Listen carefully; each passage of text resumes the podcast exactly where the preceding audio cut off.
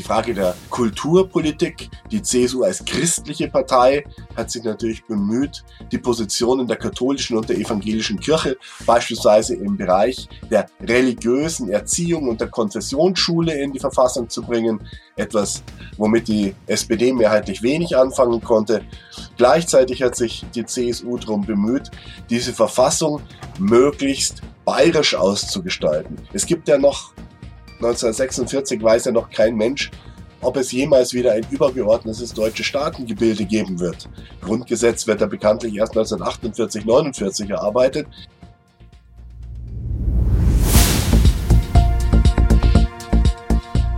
Zeit für Politik, der Podcast der Bayerischen Landeszentrale für politische Bildungsarbeit.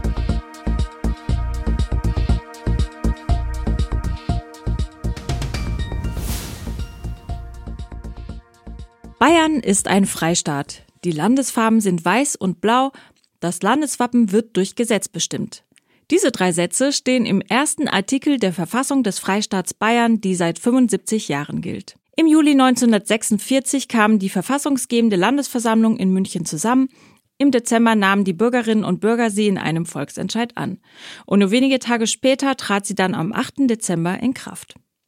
Die bayerische Verfassung bietet seitdem für die Politik eine feste Orientierung und legt diejenigen Werte fest, die nicht verhandelbar sind.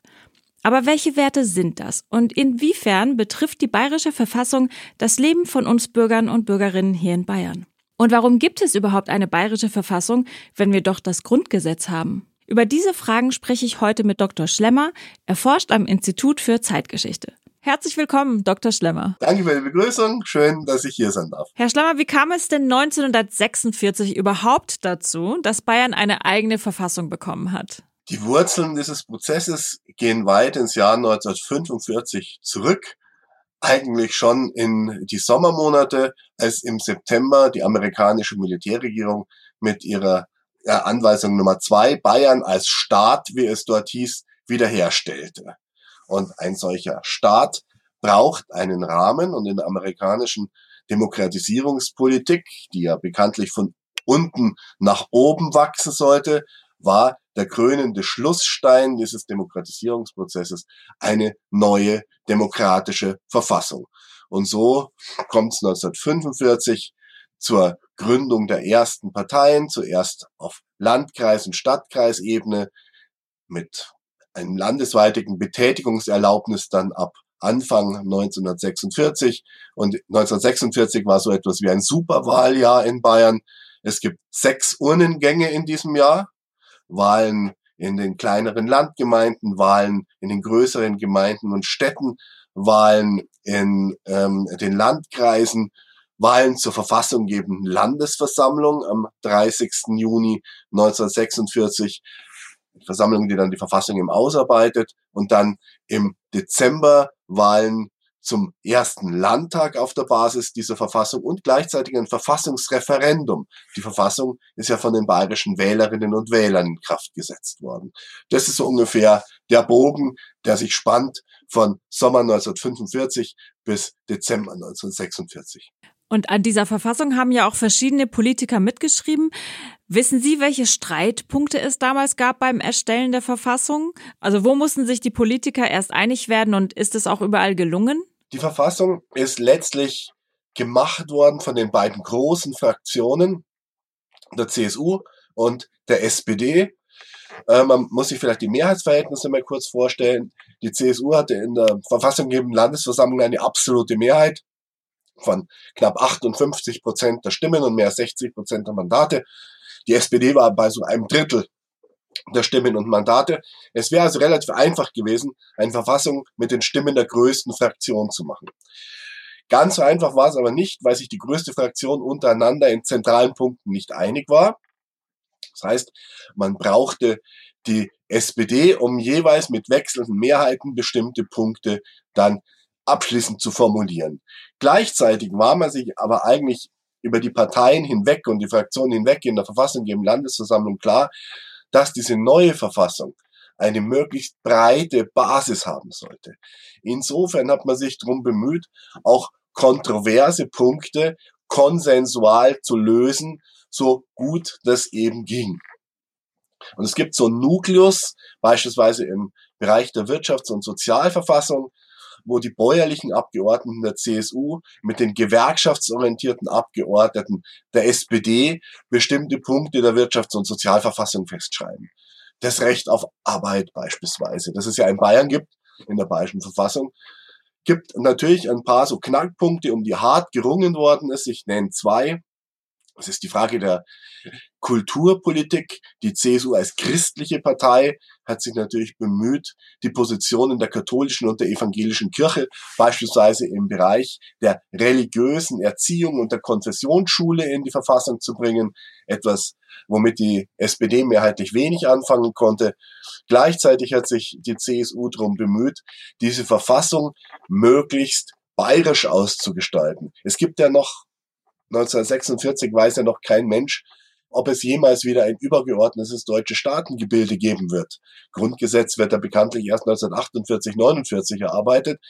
Und das ist so die Stunde der Föderalisten in der CSU, wo man sagt, wir machen eine Verfassung, die Bayern möglichst auch alleine stehen lassen kann.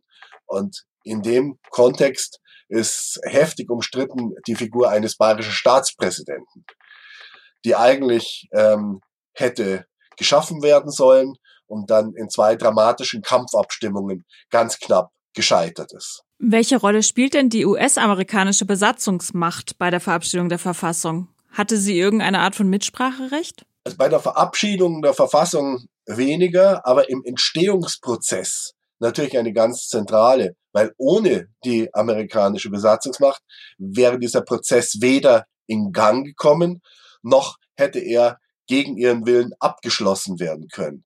Weil letztlich haben die Besatzungsmächte ähm, ja im Juni 1945 nach der Kapitulation äh, des Deutschen Reiches die oberste Herrschaftsgewalt in Deutschland übernommen. Das heißt, also so diese Verfassung war dann schon auch äh, ein Stück, sagen wir mal, Rückgabe von Souveränität äh, in bayerische Hände, beziehungsweise eben auch in die Hände der bayerischen Wählerinnen und Wähler. Es ist aber auch ganz klar, Demokratisierung kann nur funktionieren, äh, wenn eine solche Verfassung nicht aufoktroyiert wird, sondern, um einen amerikanischen Militärregierungsoffizier zu zitieren, in einer Atmosphäre der Freiheit geschaffen wird. Und insofern gab es natürlich Diskussionen um bestimmte Punkte, auf einen komme ich dann gleich noch. Aber auch hier hat man, hat man sich darum bemüht, ähm, jeden Eindruck zu vermeiden, als wäre diese Verfassung ein amerikanisches Oktroi. Gibt allerdings natürlich schon so Punkte, wo die Amerikaner ihren Standpunkt ganz klar gemacht haben. Beispielsweise heißt es in einem der letzten Artikel äh, der bayerischen Verfassung, ähm, der Freistaat Bayern wird einem künftigen deutschen Bundesstaat als Mitglied beitreten. Jetzt ist die Frage, wie man das denn liest. Und die Amerikaner haben das autoritativ interpretiert, nämlich so, dass eigentlich keine Wahl bleibt. In dem Moment, wo es einen deutschen Bundesstaat gibt, hat Bayern diesem auch beizutreten, während die Verfassungsväter diese Möglichkeit des Alleinebleibens außerhalb einer Bundesrepublik ähm, da eigentlich festschreiben wollten. Aber die Amerikaner haben hier eine andere Lesart geliefert und eben auch gesagt, so und so hat es dann zu geschehen. Was sind denn so Ihrer Meinung nach die wesentlichen Punkte oder die wichtigsten Inhalte der Verfassung? Also die Verfassung fällt, letzt, fällt letztlich in zwei große Teile. Im ersten Teil ähm, wird so, sagen wir mal, die Regierungsmechanik beschrieben.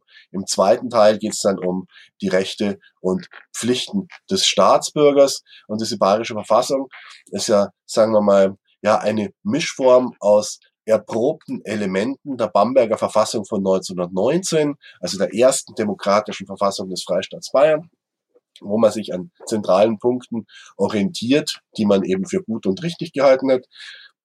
Und gleichzeitig geht es natürlich dann auch darum, diese neue Demokratie krisensicher und wie man heute sagen würde, wehrhaft zu machen. Und da gibt es eben eine ganze Reihe von Punkten, wo man sich beispielsweise bemüht hat, die Exekutive so weit zu stärken, ähm, dass es zu keinem Machtvakuum an der Spitze dieses demokratischen Staates kommen kann, das dann jeweils, das dann zu einer ja, äh, Situation wie 1932, 33 wieder hätte führen können. Also Stabilität steht im Mittelpunkt auf der einen Seite, auf der anderen Seite steht aber auch Mitbestimmung im Mittelpunkt. Also so einer der wichtigsten Verfassungsväter, gibt auch ein paar Verfassungsmütter, aber so einer der zentralen Figuren war Wilhelm Högner, bayerischer Sozialdemokrat, 1945, 46 von den amerikanischen Militärbehörden eingesetzter Ministerpräsident, der zusammen mit einem Staatsrechtslehrer einen Verfassungsentwurf erarbeitet hat, Hans Nawiaski hieß der. Ähm, und über den Primat der Stabilität hinaus gibt's ja auch so den Versuch, möglichst viele demokratische Elemente in diese Verfassung einzubauen. Stichwort Elemente der direkten Demokratie, Volksbegehren, Volksentscheid, etwas, was in Bayern ja im Bundesvergleich häufig genutzt wird und äh, immer wieder auch eingesetzt worden ist, um auch Punkte durchzusetzen, die jetzt die Staatsregierung und die sie tragende Partei oder diese tragenden Parteien nicht bereit waren umzusetzen. Also so Stabilität und äh, Bürgerbeteiligung sind so zwei Markenkerne dieser Verfassung. Ein dritter dürfte die soziale Komponente sein, also von sozialen Teilhaberechten wie Recht auf Arbeit, Recht auf Wohnung, habe ich schon gesprochen, die sich in der Bayerischen Verfassung finden, im Grundgesetz aber beispielsweise nicht. Wurde denn in den letzten 75 Jahren an der Verfassung weitergearbeitet und wenn ja, welche größeren Veränderungen gab es? Also, also es ist immer wieder an dieser Verfassung weitergearbeitet worden. Sie ist modernisiert worden. Sie ist auch letztlich dann der Verfassungswirklichkeit eines föderativen Staates angepasst worden. Also die ursprünglich hatte die Bayerische Verfassung, das ist vielleicht die größte Strukturänderung, die vorgenommen worden ist, ja zwei Kammern. Es war ein Zweikammersystem, also neben dem Landtag einen bayerischen Senat. Das war so ein Herzensanliegen der CSU. Und dieser Senat, das immer wieder bei dem Gedanken der Stabilität, der war nicht demokratisch gewählt, sondern der ist beschickt worden von den großen gesellschaftlichen Gruppen, von den Gewerkschaften, von Bauernverbänden, von den Kirchen. Und ursprünglich war das eben so als Ausgleich gegen die demokratische Allmacht des repräsentativen Parlaments gedacht. So als eine Art äh, beruhigendes Gegengewicht ohne dass dieser Senat jetzt große Entscheidungsbefugnisse gehabt hätte laut Verfassung. Er war ein Konsultativorgan. Durchaus kein ganz unwichtiges. Man hat ihn auch als eine Art Schaltstelle des Interessenausgleichs bezeichnet. War aber natürlich, sagen wir mal, äh, dann an einem bestimmten Punkt mit dem unserem Demokratieverständnis nicht mehr so recht vereinbar. Da gab es dann auch ein Volksbegehren, äh, Senat abschaffen und ähm, auf der anderen Seite gab es natürlich auch Kräfte, die ihn behalten wollten. Da ist dann auch über eine Reform nachgedacht worden. Aber per Volksentscheid ist der Senat dann letztlich aus der Verfassung gestrichen worden. Und das ist schon ein weitgehender Eingriff, weil damit ist letztlich ein Verfassungsorgan verschwunden. Bayern hat sich ja auch in den letzten 75 Jahren verändert, ist moderner geworden. Finden Sie, dass die bayerische Verfassung da mitgegangen ist oder müsste sie sich da noch mehr ändern? Müsste sich da noch mehr tun? Eine Verfassung ist immer ein Dokument ihrer Zeit. Und ich würde davor warnen, sie quasi immer den neuen Zeitströmungen anzupassen, weil damit verliert sie letztlich auch viel von ja dem Gehalt, der ihr eingewoben ist. Also so wenn wir uns nur die ähm, Präambel anschauen, angesichts des Trümmerfeldes, ja, von diesem Trümmerfeld ist nicht mehr viel zu sehen. Aber, also gerade so diese Rückbindung auf die Katastrophe von Nationalsozialismus, von Krieg, Diktatur und Holocaust, die diese Verfassung eratmet, zeigt uns, ähm, dass bestimmte Dinge immer tägliche Aufgabe des Demokraten sind. Und das ist eben etwas, was man in dieser Verfassung, die ja aus dem Geist des Zweiten Weltkriegs geboren worden ist, eben dann auch immer wieder gemahnt. Und deswegen würde ich eigentlich davor warnen, sie zu sehr zu modernisieren. Vielleicht noch eine letzte Frage. Ist es eigentlich wichtig, dass die Verfassung mit dem Satz Bayern ist ein Freistaat beginnt? Ja, freilich. Sie könnte ja auch damit beginnen, Bayern ist eine Monarchie. Also man letztlich äh, sagt das zweierlei aus. Also auf der einen Seite wird die Staatsform benannt. Es ist eben ein republikanischer Staat, der Freistaat. Auf der anderen Seite zeigt es eben auch, dass es der freie Staat seiner Bürger ist. Und das finde ich also schon eine Aussage, die ja ähm, sowohl Auftrag als auch Aufgabe ist. Und deswegen ist es, glaube ich, schon also so ein wichtiger Satz. Man muss halt eben sehen, wie diese Verfassung aufgebaut ist. Also wie gesagt, im ersten Teil ist es eben die Regierungsmechanik, die hervorgestellt wird, das politische System. Und im zweiten Teil hat man es eben dann mit den Grundrechten und Grundpflichten der Bürgerinnen und Bürger zu tun. Man hätte es natürlich auch umstellen können, wie es ja im Grundgesetz der Fall ist. Die Würde des Menschen ist unantastbar. Aber das Grundgesetz ist ja dann tatsächlich drei Jahre jünger als die Bayerische Verfassung, die eben hier die ältere Schwester des Grundgesetzes ist. Und 1945, 46 war eben das Scheitern der Weimarer Republik, das man ja durchaus auch auf innere Widersprüche des politischen Systems zurückgeführt hat, noch so gegenwärtig, dass es einem wichtig war, genau mit diesen mechanischen Punkten des politischen Systems anzufangen und die so fest zu zurren, dass eben eine undemokratische Überwältigung möglichst ausgeschlossen war. Und in dem Zusammenhang ist eben dieser Satz Bayern ist ein Freistaat durchaus programmatisch zu verstehen. Vielen Dank, Dr. Schlemmer. Ich danke Ihnen für die Fragen und in fünf Jahren immer wieder gerne. Wir bei der BLZ feiern die 75 Jahre bayerische Verfassung mit einem Projekt, an dem viele bayerische prominente Stimmen beteiligt waren. Mehr zum Freundschaftsbuch erfahren Sie auf unserer Homepage. Den Link dazu und den Link zu einer Zeit für Politik Unterrichtseinheit zum Thema bayerische Verfassung finden Sie in den Shownotes.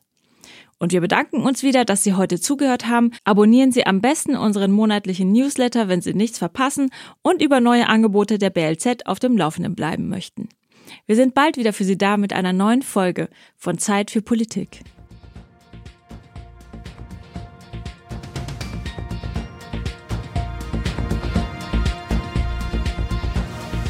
Für mehr Informationen und Tipps besuchen Sie uns auf www.blz.bayern.de.